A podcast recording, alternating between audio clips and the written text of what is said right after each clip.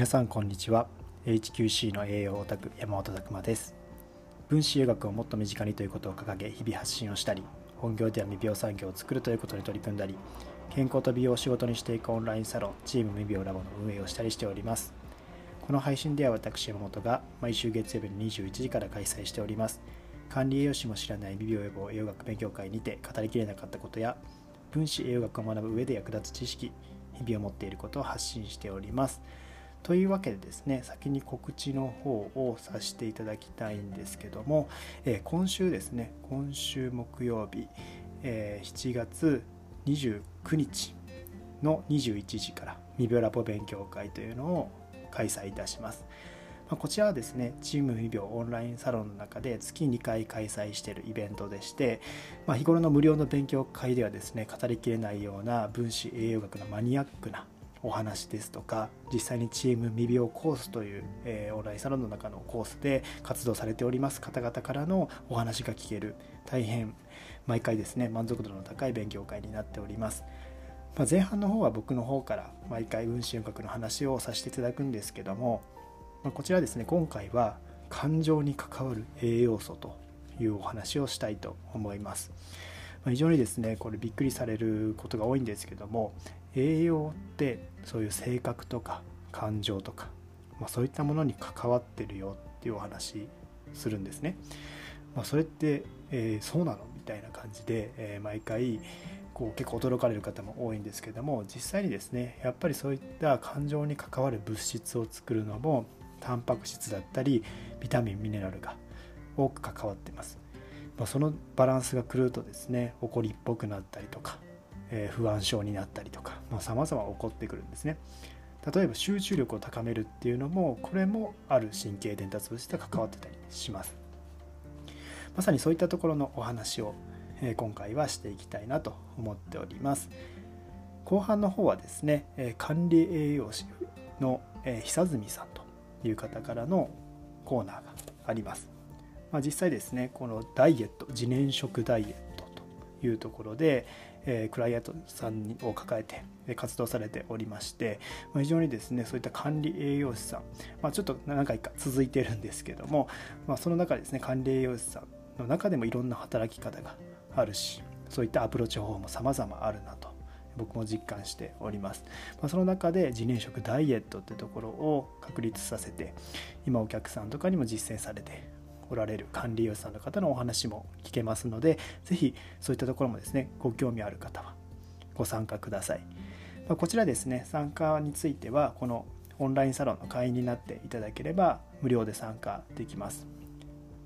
ですので、まあ、このリンクの方からですねまずこのオンラインサロンについてまず、えー、調べてもらえればと思います。はい。それではですね今日は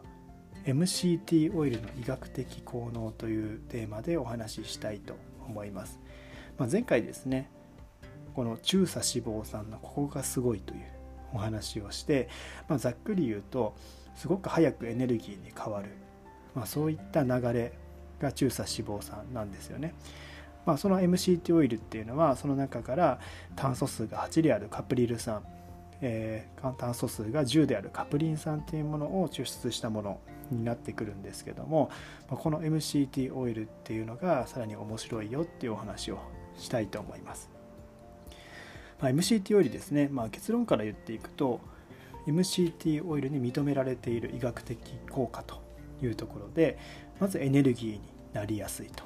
いうところだったり基礎代謝の向上ですね。あとミトコンドリアの再生と増殖っていうところにも関わってたりもします、まあ、非常にですねここは前回言いましたエネルギーに非常になりやすい、えー、オイルと、まあ、栄養素っ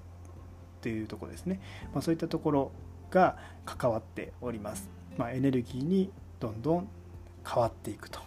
いうところが非常にこの中鎖脂肪酸特に C8C10 の炭素数のこのところに多いというところですね。あとは抗がん作用抗菌作用ですね。あとは熱産生ですね。脂肪組織による熱産生とかあと抗炎症抗肥満とか、え、内臓脂肪の抑制とかですね。乳酸を低下させる。これも結構重要な働きだったりするんですけども。あと体脂肪になりにくかったり抗転換。運動パフォーマンスの向上とかですね、まあ、過食の予防インスリン抵抗性の改善。まだまだあります。腹持ちが良くなるとか、えー、低血糖の予防不安行動の減少アルツハイマー病の、えー、症状の改善。自閉症行動の改善とかですね。あとコレステロール値の改善心臓病保護で血糖値の改善効果免疫機能の調整とかさまざ、まこう言われております。結構ですねメリットはたくさんあるけどデメリットはそんなに多くないとほぼほぼないというような、まあ、珍しいタイプの、えー、まあ、オイルですね。中鎖脂肪酸と。いうところになってきます、まあ、非常にこういったところが面白いんですけども特に今の言った中で取り上げたいのはですね、ま低血糖の方にかなり有効なオイルかなというところですね。まあ、低血糖症状っていうのはいわゆるこう原因としてはですね体の中で人間っていうのは糖を作ってるんですね糖を作ってまたそれをエネルギーとして使ってたりするわけなんですけどもそこの糖申請がうまくいってない方っていうところが低血糖になりやすいんですね、まあ、そういったところの方は MCT オイルを使うとそういった脂肪のところからエネルギーを持ってこれるので非常にですね低血糖の改善っていうのにも有効だと言われています。まあ、実際ですね僕も MCT オイル取るとやっぱりこう疲れにくくなる体感値っていうのがすごく上がるんですね。そういったところでエネルギーっていうのがやっぱりこう体の中に充填されてきて疲れにくくなるというところですね、まあ、そういったところは体感としてあるので、まあ、非常にこのエネルギーに変わりやすいっていう特徴はやっぱり面白いなと思っております。あと乳酸の低下とかですね。この乳酸がたまるとやっぱりこのがん細胞とか好む環境になったりとか免疫機能の低下とかですね免疫細胞は乳酸のある環境、まあ、酸性の環境とかちょっと嫌うんですよね、まあ、そういったところでそういった乳酸を除去していく、まあ、乳酸とピルビン酸っていう、まあ、この2つに分かれていってしまうんですけどもそこのピルビン酸と乳酸のこの比の低下っていうところですね、まあ、乳酸を低下させるっていうところです。あとアンモニアの低下っていうところも作用としてあったりします。まあ、非常にですねこういったところって肝臓が処理してるんですね。アンモニアとかも肝臓が処理してたり糖新生も肝臓でやってるんです、まあ、沈黙の臓器と言われておりますけどでも肝臓が炎症してきたりするとですねもうかなり、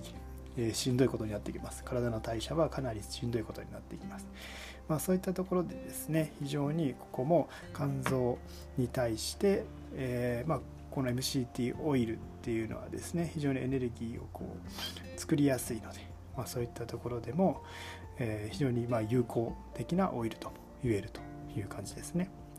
まあ、非常にそういった点が面白いポイントだったりあとはミトコンドリア機能を再生するっていうとこですね。ミトコンドリアの整合性代謝を増加させるっていうお話があったりとかあと、まあ、調査脂肪酸とかに比べてですね中鎖脂肪酸の場合は活性酸素の生成が少ないっていうお話があったりとか他にはですね菌抗感じた菌とかですねそういったものが体の中でやっぱりこう繁殖してきて成長していくとすごく体に対して悪影響を与えちゃうんですよね、まあ、そういったところの菌を倒していくというところですね。結構この脂肪酸がえー、ラウリン酸とか、まあ、C 炭素数12のラウリン酸とかですねカプリン酸これ炭素数10のものですね。そういったものは強いんですよ。なんでたまに MCT オイルの中で、えー、まあ炭素数8のものと炭素数10のもの。カプリン酸とカプリル酸、まあ、こういったものが2つ入っているものっていうのが種類にありますけども時々ですねカプリン酸 C の8だけを抽出したものとかもあります。まあ、そこに関しては C の8だけだと、まあ、一応、えーまあ、あるには感じた感染とかそういう菌に対するところはあるにはあるんですけどもやっぱり C の10とかですねそういったカプリン酸とかも入ってた方がいいと。いうお話もあったりします。あとですね、まあ、ココナッツオイルとかもそういった意味では有効なんですよね。ラウリン酸が多いので。まあ、ただ前回も言ったんですけどラウリン酸というのはどちらかというと調査脂肪酸の働きを持っているものなので、まあ、中鎖脂肪酸には最近入ってないことが多いですね、まあ、そういったお話とかもあります。まあ、今言ったようにですねもうさまざま医学的効能っていうのは言われておりまして MCT オイルっていうのはやっぱりこうちょっと一度試していただくのがまあ僕的にはおすすめかなと思っております。ただ、えー、取る時の注意ですね。いきなりこう体にオイルをガッと入れるとですね腸が焼けるようにもう灼熱感を持ってしまうっていうのがあったりします、まあ、そういった方のためにですね対策としてはま MCT パウダーっていうのもあったりとかします、ま、そういったものだとちょっと和らいだりしますしパウダーを使うとか。